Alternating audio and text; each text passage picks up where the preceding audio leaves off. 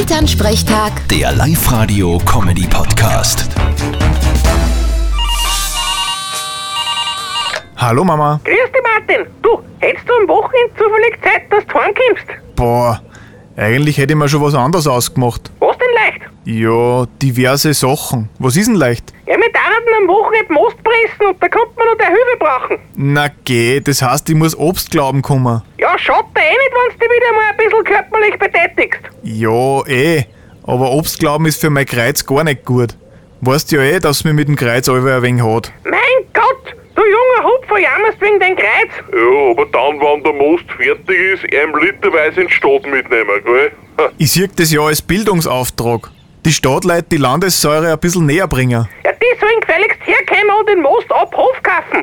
Wir haben ja nichts zum Verschenken. Ich verschenke mir eh nicht. Ich verlange eh was dafür. Aha, und was ist mit dem Geld?